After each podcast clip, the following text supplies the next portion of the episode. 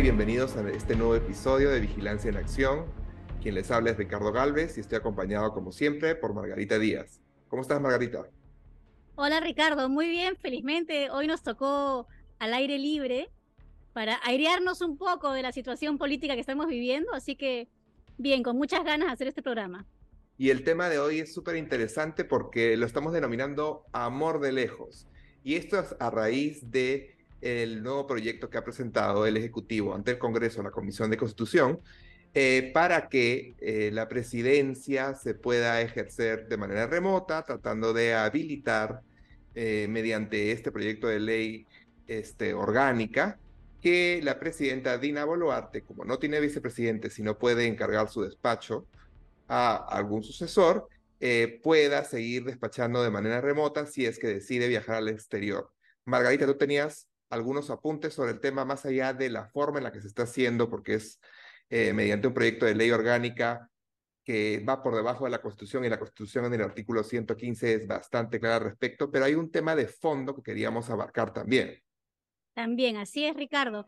Y bueno, para comenzar un poco comentar de qué trata este artículo 115 y el segundo párrafo, que es aquel que sería de alguna forma modificado indebidamente por un proceso que no corresponde al de la modificación constitucional.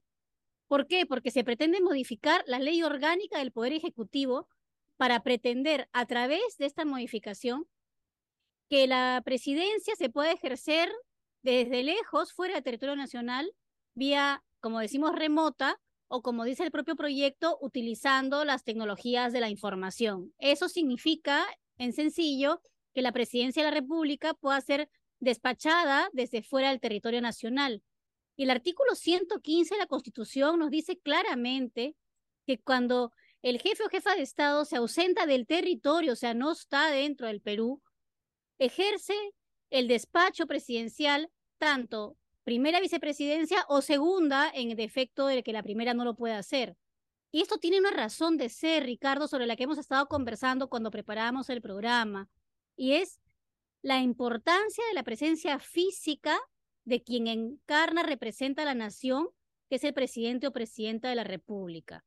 Un presidente de la República no es cualquier funcionario, no es tampoco un gerente, por ejemplo, de una empresa privada o un directivo que puede decidir el pago de proveedores desde una aplicación estando en Dubái o en Estambul. No, no es así. Un presidente, una presidenta decide y toma conocimiento de asuntos de Estado cuando despacha. El despacho no es solamente una ruma de documentos o en el día de hoy, además de documentos, una serie de correos y comunicaciones electrónicas. Ejercer despacho implica también tomar conocimiento, hacer gestión gubernamental de primerísimo nivel. Por eso es importante que se ejerza el despacho, que el despacho quede encargado al primero o segundo vicepresidente. Y si no lo hay, lo que correspondería hacer es ampliar un debate constitucional serio para ver si es que es, si es, que es posible realmente que una presidenta, un presidente despache de forma remota cuando está ausente del territorio nacional. Cuando se habla de despacho creemos que son documentos administrativos. Esto es un error. El presidente y la presidenta personifica a la nación y sus actos tienen esa condición. Entonces, cuando sale del territorio ejerciendo funciones presidenciales porque sale en alguna comisión especial de altísimo nivel, queda a cargo de su despacho el primero, segundo vicepresidente o vicepresidente. Esa es la figura de la Constitución.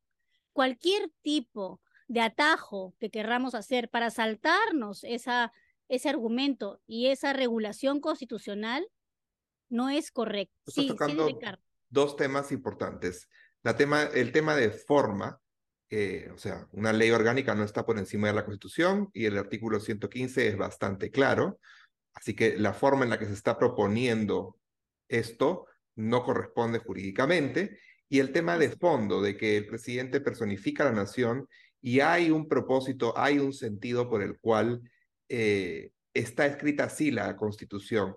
Digamos, algo que tú me mencionabas antes es el tema de que las tecnologías de la información y de la comunicación eh, entre lo que se redactó la constitución o nuestras constituciones, como tenemos varias, este, y ahora o sea, se ha manejado el teléfono, se ha manejado el telégrafo y no se ha hecho este tipo de propuestas por algún motivo en especial. Pero también creo que es importante mirar cómo nos hemos ido eh, desarrollando y cómo se ha ido desarrollando la presidencia últimamente y normalmente los presidentes acá en el Perú no están terminando su mandato y están asumiendo vicepresidentes que no necesariamente tienen sucesores en la línea constitucional de la plancha presidencial. Entonces ahí tenemos también un problema. Y por eso el debate amplio que tú propones debería darse y no ser un mero proyecto de eh, que se presenta como en la Comisión de Constitución, ¿no? Efectivamente. Los temas nacionales se tienen que ver aquí en el Perú, porque imaginemos, Ricardo, qué sucede si esta norma se aprueba, la presidencia se ejerce de forma remota, bueno, resulta que no tiene conectividad por algún motivo la presidenta de la República o el presidente de la República, entonces, bueno, no puede hacer, ¿cómo hace su despacho si está fuera y no, no tiene internet? Y acá tenemos un problema de esos que nos suele ocurrir en el Perú, que de un momento para otro tenemos una situación crítica que resolver. ¿Qué vamos a hacer? ¿Qué decisión tomamos? O sea, la idea de la presencia física o en su defecto que alguien físicamente esté en el territorio obedece a la necesidad de atender asuntos, asuntos de Estado de altísima importancia, que son los que atiende un presidente o una presidenta. No son tramitadores de documentos administrativos, tampoco son, como digo, eh, comerciantes, ni funcionarios de nivel diferente. Es el funcionario con el nivel más alto que existe, el servidor con el nivel más, más alto que existe en el país. Ahora, en el Perú, efectivamente, como tú nos comentas, Ricardo, tenemos situaciones anómalas. Bueno, hagamos un debate amplio sobre esas anomalías, pero no desdibujemos y no... Em, bajemos de nivel la discusión cuando hablamos de la figura presidencial. Un presidente, una presidenta no es parte de un elemento decorativo. Y además, en el caso peruano tenemos una Cancillería que bien podría hacer labores en el exterior en caso que el presidente o la presidenta, por un motivo como este, no salga del país. A, ese punto quería llegar, porque ya has tocado forma, fondo, y quería preguntarte qué opinión te merece la justificación que se está dando para el, eh, la propuesta de este proyecto de ley, este, que es, la presidenta tiene que velar y por la imagen en el extranjero del Perú y por eso la necesidad de que viaje, etcétera. Efectivamente, muchas veces puede ser importante que eh, quien ejerce la presidencia del Perú, que el presidente o presidenta sea ausente del país para cumplir con compromisos de alto nivel. Eso es perfectamente posible y puede ser muy importante. Pero si la constitución no me permite salir, entonces no salgo, Ricardo. O sea, no hay mejor eh, fama exterior que ser respetuoso de tu propio orden interno. Y si tu constitución no te permite delegar en terceros como se está pretendiendo de esta forma, o en todo caso, eh, ejercerla de manera remota la presidencia, porque existe una fórmula legal que es bastante clara, entonces lo que corresponde es que la presidenta no viaje y que quien viaje sea la canciller o algún otro alto funcionario, funcionaria que pueda representarla correctamente. Así es. El Estado peruano es un Estado unitario y esa unidad implica también la unidad del Poder Ejecutivo. Entonces, si no puede la presidenta por algún motivo y no hay vicepresidentes, entonces que sea la Cancillería quien dirige la política exterior también con la, que presidencia. su representación en el extranjero. Por supuesto, por supuesto. Pero no creo que exista algún evento en que sea debido a muerte que viaje la presidenta de la República. Honestamente, en ningún caso para ningún presidente. Y, creo que un presidente, una presidenta privilegia primero su orden interno antes que acudir a eventos internacionales. Y pensemos en curva. ¿No ves acá algo sospechoso con este pedido de extraño de que hay una necesidad eh, súper fuerte de que la presidenta viaje al extranjero, porque digamos, estamos hablando de una presidencia en este momento, la que está proponiendo esta modificación de la ley orgánica, es una presidencia precaria que depende bastante de que el Congreso la sostenga, que no tiene bancada y, este, y digamos, con bajo, baja aprobación y legitimidad dentro de la ciudadanía, con problemas legales complicados, y sobre la cual muchos analistas políticos dicen y dudan, ¿no? Que termine su mandato hasta en el 2026. Es más, es muy probable que en el año, en el último año del mandato, cuando el Congreso ya no pueda ser disuelto y la, la convocatoria de elecciones generales ya se haya dado, probablemente el Congreso tome cartas sobre el asunto y vea motivos para vacar a Dina Boluarte. Entonces, ¿ves algo extraño en esta movida de este pedido?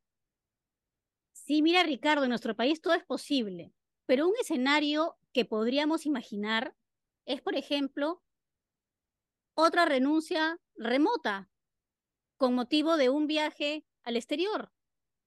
¿No es cierto? Porque podría pasar tranquilamente que la presidencia eh, se, realice desde el extranjero, pero si la ejerzo desde el extranjero, también puedo renunciar desde el extranjero, ¿no es cierto? Vía Twitter o vía este, una comunicación por correo electrónico. Y eso creo que es algo bien riesgoso. O sea, yo sí creo que hay cosas para las que hay que estar aquí.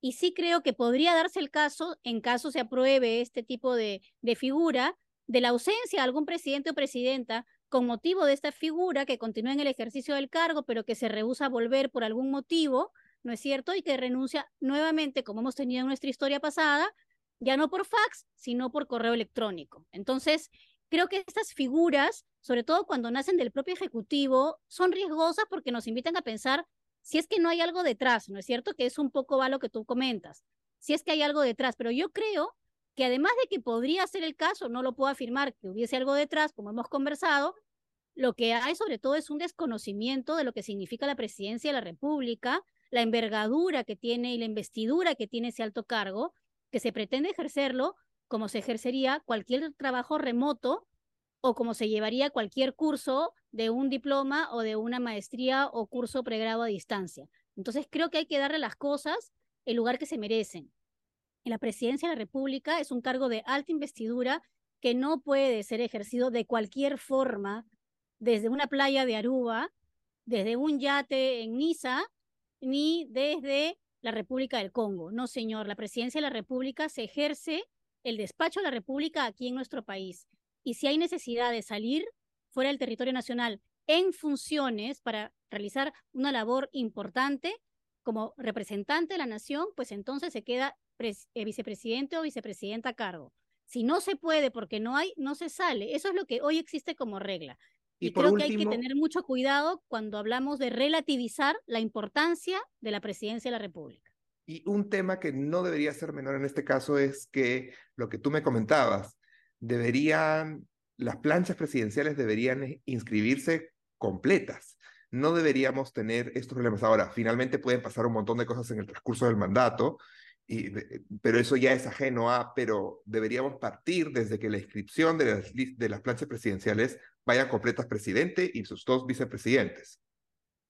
Así es, procurar que las listas estén completas y que no haya ninguna falta ni de, ni de vicepresidencia, ni, de, ni, la primera ni la segunda vicepresidencia, que la plancha esté completa, presidencia y dos vicepresidencias. Pero además, esta, esta historia de la, la idea del remoto va de ida y vuelta, ¿no? O sea, así como puedo supuestamente ejercer la presidencia remota, también puedo participar en el extranjero de forma remota. Entonces, ¿cuál es la necesidad de viajar? ¿No podría también participar con una pantalla en la conferencia o en la reunión. Y digamos que más importante, más importante es gobernar un país que participar de un foro, en todo caso, ¿no? O sea, y si lo puedes hacer de una de ida, lo puedes hacer también de vuelta. Entonces sí, efectivamente, lo que estás diciendo tiene mucho sentido y, creo que con eso vamos terminando el episodio. Hay que estar bastante eh, alertas a cómo, cómo delibera este proyecto la Comisión de Constitución y veamos pues en qué, en qué queda esto en el Congreso, que bueno, definitivamente está en este momento de la mano con el gobierno, así que no sorprendería de que algo de esto salga a la luz, ¿no? Así es, yo creo que el mensaje final es que la presidenta se mantenga en el país y que despache aquí como debe de ser desde Palacio de Gobierno. Muchas gracias por acompañarnos y los esperamos para el siguiente episodio.